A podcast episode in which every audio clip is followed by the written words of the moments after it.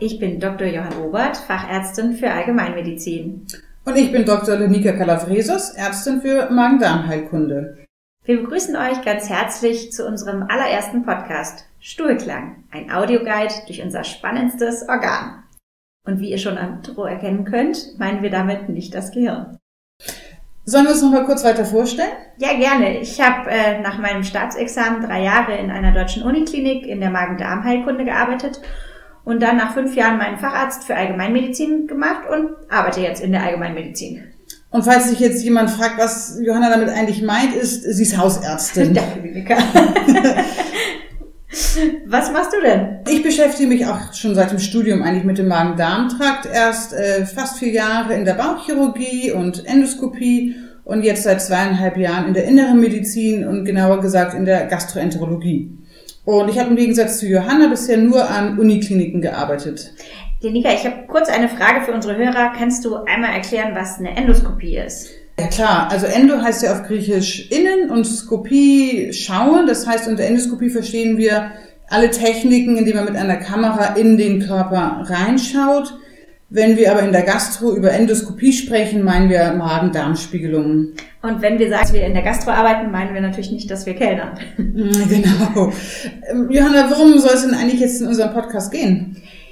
Ja, wir zwei haben beide in unserem klinischen Alltag, sowohl du ja in der Uniklinik als auch ich in meiner Haushaltspraxis festgestellt, dass häufig einfach die Zeit fehlt, Patienten über die normalen Funktionen des Magen-Darm-Trakts oder auch der Krankheiten ausreichend aufzuklären.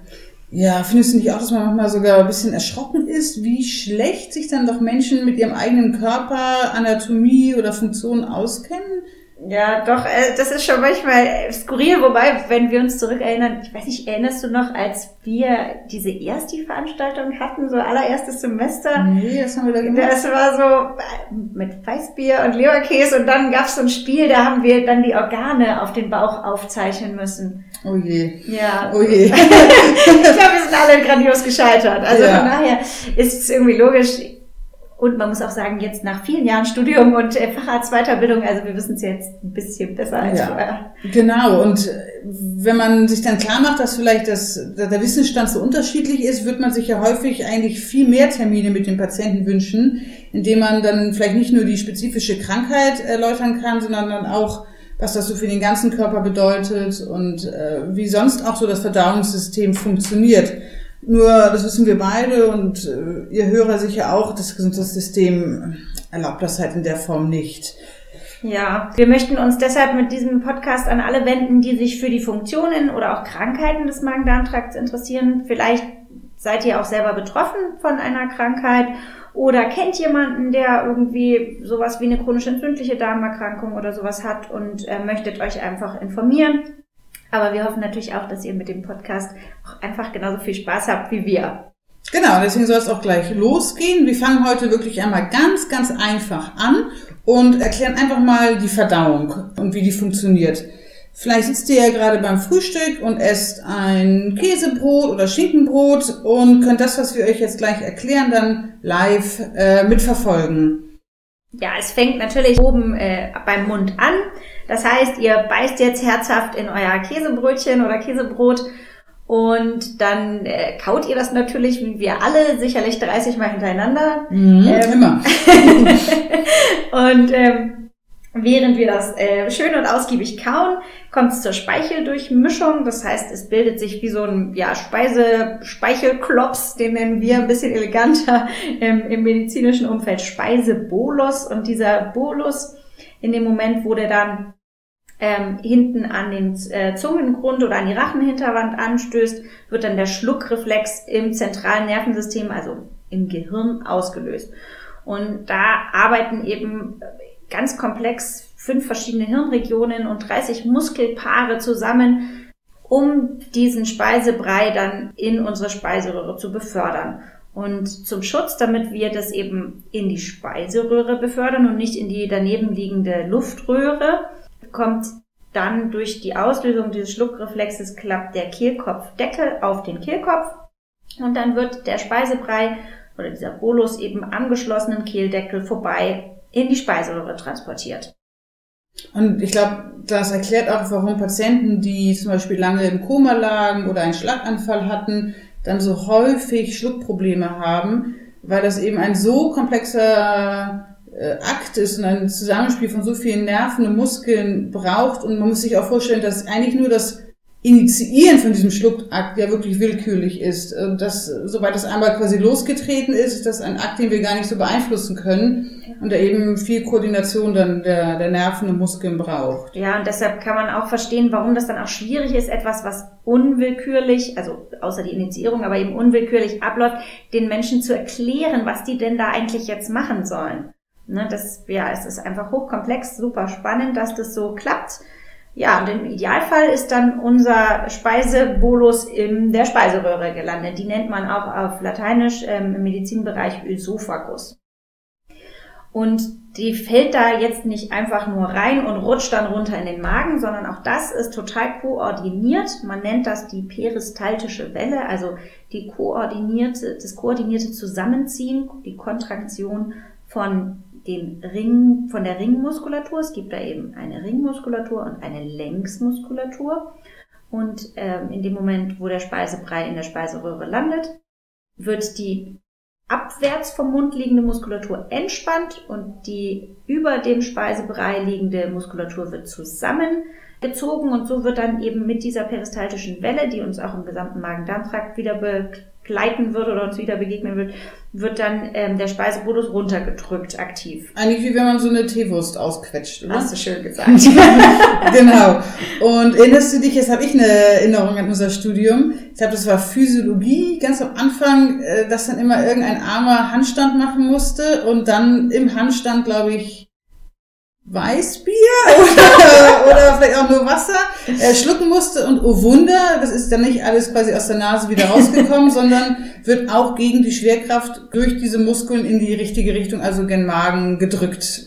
Kannst du dich dran erinnern? Ja, doch, ich kann mich dunkel dran erinnern. ich glaube, wir haben beide keinen Handstand gemacht. Das musste irgendeine andere Person sich opfern. Ja, es ist echt total cool, wie das so funktioniert. Eben auch, ja, gegen die, äh, gegen die Schwerkraft. Oder im Weltall. Ja, stimmt. Genau, jetzt ähm, hat das Essen das ganze Käsebrot in den Magen geschafft und der Magen hat eigentlich so zwei Funktionen. Das eine ist, dass das ganze Essen, das Käsebrot zerkleinert werden muss, damit es dann im weiteren dann auch äh, die Nährstoffe aufgenommen werden können. Und im Magen beginnt auch schon die Eiweißverdauung. Und ähm, das funktioniert so, dass also das Käsebrot kommt in den Magen und sagen wir mal, wir haben vielleicht zehn Käsebrote sogar gegessen, dann kann sich der Magen auch erstmal richtig ausdehnen. Und zwar das Magendach, der Fundus, hat dann die Funktion, also sich extrem auszudehnen und es ist manchmal also richtig äh, erschreckend dann in Computertomographien von Patienten, die einen Darmverschluss haben, wo also das ganze Essen dann da sich aufstaut, wie der Magen einfach den halben Bauch einnehmen kann, weil einfach der Magen so eine Ausdehnungsfunktion hat. Manchmal ist es aber auch ganz schön, wenn man dann mhm. das fünfte Käsebrot essen möchte. Ja, stimmt. Also der Magen ist ein riesiger Speicher.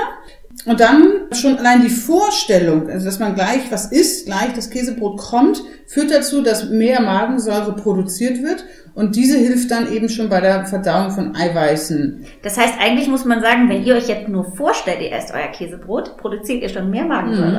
Genau. Und ähm, durch diese Magensäure herrscht dann im, im Magen auch ein pH von so 1,5 bis 2. Also wirklich echt sauer.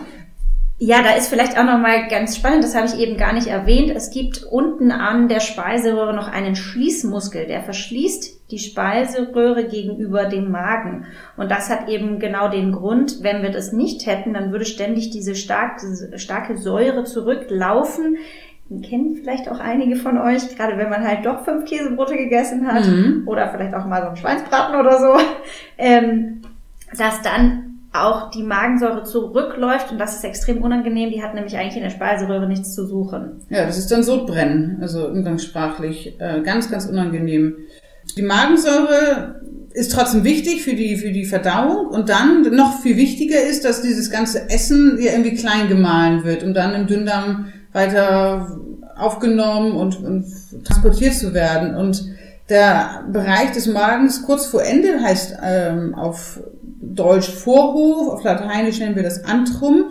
Und da kommt dann die sogenannte Antromühle ins Spiel. Und am Ende malt der Magen einfach durch seine Muskeln dieses Essen so lange, so klein, bis am Ende zwei Millimeter kleine Bröckelchen entstanden sind. Äh, für alle Star Wars-Fans, also ich stelle mir das immer so vor wie diese Müllpresse im, äh, im Film, wo auch der Müll da klein gepresst werden muss, um dann besser verstaut oder transportiert zu werden. Und dann wird unser ganzes Essen, das Käsebrot, vielleicht nicht auf einmal weiter an den Dünndarm abgegeben, sondern der Magen kann da schon analysieren, aha, das Essen hat so und so viel Kalorien und viel Fette vielleicht, ähm, und das dann auch in kleinen Portionen weitergeben. Und der Zwölffingerdarm, das ist der Anteil des Dünndarms, der danach kommt, der gibt dann auch immer Feedback und sagt so, jetzt bin ich schon irgendwie weitergekommen, jetzt bitte mehr Essen äh, weiterschieben oder, uh, das ist ja total fettig, ich brauche hier länger, bitte äh, behalt's noch bisschen bei dir und so kann der Magen dann auch stundenlang Essen speichern und äh, immer nur portionsweise weiter abgeben. Ja, und äh, der Magenpförtner, der dann dafür eben äh, verantwortlich ist, dass das dann portionsweise abgegeben wird, ähm, der lässt es dann raus in den Dünndarm. Und der Dünndarm, wie du ja schon gesagt hast, äh, beginnt mit dem Zwölffingerdarm. Der hat generell drei Abschnitte. Eben die, der Zwölffingerdarm nennt sich auch Duodenum. Dann folgt das Jejunum und das Ilium. Und im Duodenum, also im Zwölffingerdarm, direkt nach dem Magen, da werden vor allen Dingen ähm, die Nahrungspartikelchen, alles was da so mit zwei Millimetern aus dem Magen kommt, wird ähm, mit Hilfe von Enzymen, also kleinen Hilfsproteinen, aufgespalten. Die kommen aus der Gallenblase und auch aus der Bauchspeicheldrüse. Und dann wird das dort alles eben von diesen zwei Millimetern noch weiter zerkleinert und zersetzt und ähm, im, wird dann weiter transportiert in das Jejunum, eben auch wieder mit peristaltischen Wellen. Ja, das sind, denkt an das die ausgequetschte Leberwurst, das wird dann so mhm. vorwärts geschoben. Und dann wird im Jejunum, werden die Nährstoffe aufgenommen. Also sowas wie zum Beispiel Laktose, der Milchzucker, der wird dann eben mit Hilfe von einem ähm, speziellen Enzym, also die Laktase, wird es dann aufgespalten und dann über die Darmwand aufgenommen.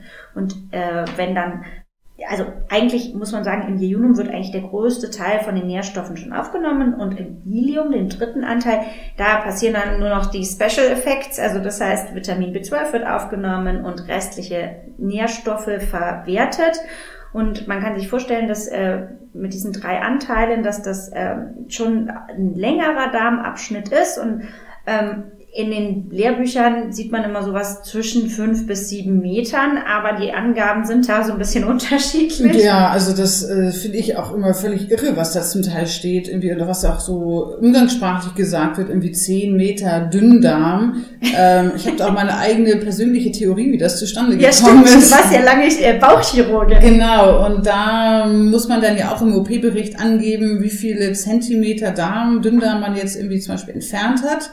Und da habe ich dann vielen doch häufig männlichen Chirurgen zugeschaut, wie die dann immer das abgemessen haben und da kommt kein Lineal oder ähnliches ins Spiel, sondern da wird dann einfach so der Darm durch die Hände gezogen und dann über 10, 20, 30, 40 Zentimeter gerechnet. Und man steht da, Welt. Ja, ich stand da völlig fassungslos daneben und so, hm, naja. Also wenn natürlich so ein Mensch den Darm mal von oben nach unten durchmustert, dann kommt man dann schon am Ende auf Zentimeter. Wir haben das jetzt aber extra nochmal für den Podcast nachgeschaut. Drei bis fünf Meter ist so der Durchschnitt. Natürlich gibt's Ausreißer nach oben und nach unten. Ähm, aber drei bis fünf Meter sollten wir uns merken, ist eine realistische Länge für den Dünndarm. 20, 30. Ja, also, mhm. genau. Ähm, was da jetzt am Ende quasi übrig bleibt, ist immer noch, muss man sich vorstellen, sehr flüssig. Also Dünndarmstuhl ist extrem flüssig. Ähm, und wenn man das jetzt so sehen würde, vielleicht vom Mageninhalt oder flüssigen Mageninhalt gar nicht so zu unterscheiden. Aber ihr wisst ja, dass wir, wenn wir auf Toilette gehen, das ist ja kein Durchfall, den wir da üblicherweise haben, sondern es ist ja fester Stuhlgang. Und deswegen kommt jetzt der Dickdarm ins Spiel, auf Lateinisch auch Kolon genannt. Der besteht ja, also wie so ein dickes Rohr, was äh, von rechts nach links äh, einmal rüberläuft und äh, dieses Rohr hat die Hauptaufgabe, Wasser wieder aufzunehmen. Im Schnitt sind das circa zwei Liter, aber im Extremfall können das auch mal fünf Liter sein, die da resorbiert werden. Und das Erstaunliche finde ich ist, dass normaler Stuhlgang trotzdem noch bis zu 80 Prozent Wassergehalt hat. Und das, was wir so als genau richtig festen Stuhl empfinden, hat immer noch vielleicht so circa 50 Prozent Wassergehalt. Also äh, da durch das Magen-Darm-System läuft extrem viel Wasser. Das meiste schaffen wir wieder zurückzugewinnen, aber eben ein Teil verliert man dann auch durch den Stuhlgang. Und das erklärt auch, warum es einem mit Durchfall so unfassbar oder mit Magen-Darm-Infekten so unfassbar schlecht geht. Wenn der Dickdarm entzündet ist und diese Wasserresorption nicht mehr bewältigen kann, dann verliert man auch einfach mal fünf Liter Wasser über den Darm. So viel kann man ja kaum hinterher trinken. Ja. Und äh, der Dickdarm hat doch ganz viele andere faszinierende Aspekte. Und Johanna, ich glaube, du kennst dich mit einem besonders gut aus, der vielleicht manchen Menschen auch Angst macht. Aber erzähl mal, was da dein Spezialwissen ist. Ja, also ich habe mich äh, während meiner Zeit in der Klinik äh, vor allen Dingen auch mit dem Mikrobiom beschäftigt. Was ist das Mikrobiom? Das ist die Gesamtheit der Bakterien, die im Magen-Darm-Trakt sitzen, primär eben im Kolon, also im Dickdarm, dort wo das Wasser resorbiert wird. Und man kann sich ungefähr vorstellen, das weiß man noch gar nicht so lange, aber jetzt seit einigen Jahren, dass ungefähr 1,5 Kilogramm unseres Körpergewichtes sind verursacht durch die Milliarden von Bakterien, die da bei uns im Dickdarm sitzen. Irre. Ja. Und ein bisschen gruselig. Ja, anderthalb Kilo Bakterien. Das sind nur die Bakterien, die im Darm hocken. Ja, genau. Aber die sind für uns total wichtig. Das heißt, wir haben da über die Jahrtausende eine sehr gute Gemeinschaft mit denen gebildet. Die helfen uns nämlich, für uns unverdauliche Nahrungsbestandteile zu fermentieren. Also das bedeutet ähm, zu zersetzen, dass wir ähm, davon auch noch profitieren können. Und deshalb stimmt auch das nicht mehr, was man früher so gedacht hat, dass das, was oben reingeht, wird auch vom Körper aufgenommen. Nein, man weiß mittlerweile, dass das je nachdem, was für ein Mikrobiom derjenige hat, den wir da betrachten, dass man eben unterschiedliche Anteile oder unterschiedliche Mengen Kalorien aus der Nahrung rausholen kann, je nachdem, was für Helferchen da im Darm sitzen. Das heißt, der eine kann ganz viel essen und da passiert überhaupt nichts und der andere kann das halt eben nicht. Also das heißt, diese Rechnung, die man da früher gemacht hat, die stimmt so nicht mehr ganz. Also Käsebrot ist nicht immer gleich Käsebrot. 300 Käsebrot, nicht gleich immer 300 Kalorien, sondern abhängig von meinem Mikrobiom. Ja. Mehr oder weniger? Mehr oder weniger Kalorien, ist auch genau. Ja, es ist sehr gemein. da gibt's auch so einen ganz äh, spannenden Versuch mit Mäusen dass man bei Mäusen, dass, dass man da eben Stuhl transplantieren kann und dass die dann auch also Stuhl von dicken Mäusen transplantieren kann und dass diese dünnen Mäuse dann auch dicke Mäuse werden. Ja Einfach mit der gleichen Nahrungsmenge. Ja, Stuhltransplantation ist ja auch ein sehr spannendes Thema. Ein Thema. ja, Johanna möchte da, glaube ich, unbedingt ja nochmal einen ganzen Podcast zu machen. Der wird auf jeden Fall kommen. ähm, das jetzt nur so als Teaser. Was alles durch Stuhltransplantationen möglich ist. Ja, ach so, eine Sache, die natürlich auch noch durch diese Bakterien äh, vermittelt wird, ist äh, unser Immunsystem. Also ungefähr 80 Prozent unseres Immunsystems ähm, sitzt eben dort im Dickdarm. Ja, ganz wow. spannend. Ja, da gehen wir dann auch nochmal, denke ich mal, in späteren Podcast genauer drauf ein. So, jetzt ist eigentlich der, die Verdauung schon fast abgeschlossen. Wir müssen jetzt eigentlich nur noch diesen Reststuhl, der, aus dem alle Nährstoffe hoffentlich gewonnen wurden, irgendwie loswerden. Den letzten Teil des Dickdarms nennt man auch Rektum oder Enddarm und dann ganz am Ende mit dem Analkanal. Und die, diesen Prozess des auf die Toilette gehen nennt man auf Lateinisch auch Defekation. Und dafür sind zwei Schließmuskeln wichtig. Es gibt einmal den inneren Schließmuskel, der ist in Ruhe zusammengezogen und wird dann, wenn quasi Stuhl da ankommt, gibt es so Dehnungsrezeptoren, die äh, werden dann aktiviert und signalisieren dann diesem Schließmuskel, dass er sich mal entspannen soll. Darauf haben wir jetzt noch überhaupt keinen Einfluss. Also das ist für uns dann im Gehirn nur so ein Zeichen, oh oh, jetzt sollte man vielleicht irgendwo mal eine Toilette aufsuchen. Dafür gibt es aber dann glücklicherweise noch den äußeren Schließmuskel, der auch in Ruhe angespannt ist, den wir dann aber willentlich entspannen können, also auf Kommando. Ähm, und dann eben an einem geeigneten Ort die Reste loswerden können. Genau, und diese ganze Verdauung jetzt vom Kauen am Anfang bis zur Defekation dauert jetzt ja nicht nur eine Stunde, also ihr seid sicher noch nicht viel weiter als der Magen gekommen, ähm, sondern in der Regel so circa 12 bis 48 Stunden. Und davon kann Essen auch zum Teil bis zu sechs Stunden im Magen verbleiben und auch drei Stunden im Dünndarm. Und dann die restliche Zeit, bis man dann eben den geeigneten Ort gefunden hat, auch äh, dann im Dickdarm verbleiben und auch gespeichert werden. Ja, spannend ist daran, finde ich auch, dass alles bis auf das Kauen und der Beginn des Schluckens und die Defekation ja nicht steuerbar ist. Also das heißt, wir müssen nicht darüber nachdenken, transportiere ich das jetzt von meinem Magen in den Dünndarm, sondern das passiert ähm, unwillkürlich. Das wird von unserem Bauchhirn im Zusammenspiel mit unserem Großhirn, also das im Kopf, gesteuert. Und damit das funktionieren kann, umschließt den gesamten Magen-Darm-Trakt dieses zweischichtige Nervensystem. Das kann man sich vorstellen, ja, wie eine Strumpfhose, die sich einfach von der Speiseröhre bis runter zum Darmausgang, zum Rektumausgang, da ähm, über diesen gesamten Magen-Darm-Trakt zieht und ähm, das alles von alleine steuert. Das ist total spannend.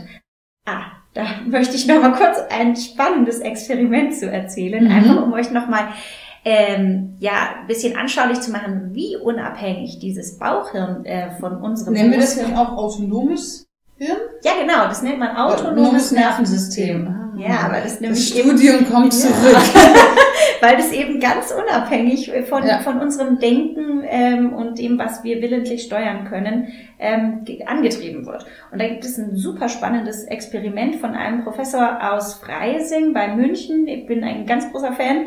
Das ist der Professor Schemann. Der hat einen ganz spannenden Versuch gemacht. Und zwar haben die, ich bin mir nicht mehr sicher, ob Maus oder Hamster, ich glaube aber, ach so, Tierfreunde weghören. Mhm. Ja, ich, da haben die ein Experiment gemacht, da haben sie einen Hamsterdarm vom Hamster getrennt, haben aber dieses Darmhirn, also diese, ähm, dieses zweischichtige Nervensystem intakt gelassen und haben dann diesen äh, kleinen Hamsterdarm in eine Nährlösung gelegt und konnten daran beobachten, wie dieser Darm, der jetzt nur noch sein eigenes Nervensystem hat, keine Verbindung mehr zum Großhirn zum Kopf, an sich, zum mhm. Kopf, genau, ein kopfloser Darm, mhm. wie der noch tagelang seine Köttelchen da weiter transportiert hat. Einfach um zu zeigen, ja, wie das ganz ohne Kontrolle funktionieren kann. Das finde ich super spannend.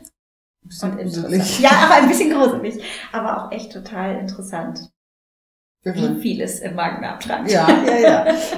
ähm, und so sind wir nämlich auch schon am Ende eurer Verdauung, unserer Verdauung und auch am Ende dieses Podcasts angelangt. Äh, wir hoffen, dass euch die erste Folge von Stuhlklang gefallen hat und dass ihr unsere Begeisterung für den Magen-Darm-Trakt zumindest zum Teil schon teilen könnt und hoffen, dass wir das nächste Mal auch wieder reinhört. Ja, bis zum nächsten Mal bei Stuhlklang. Tschüss. Tschüss.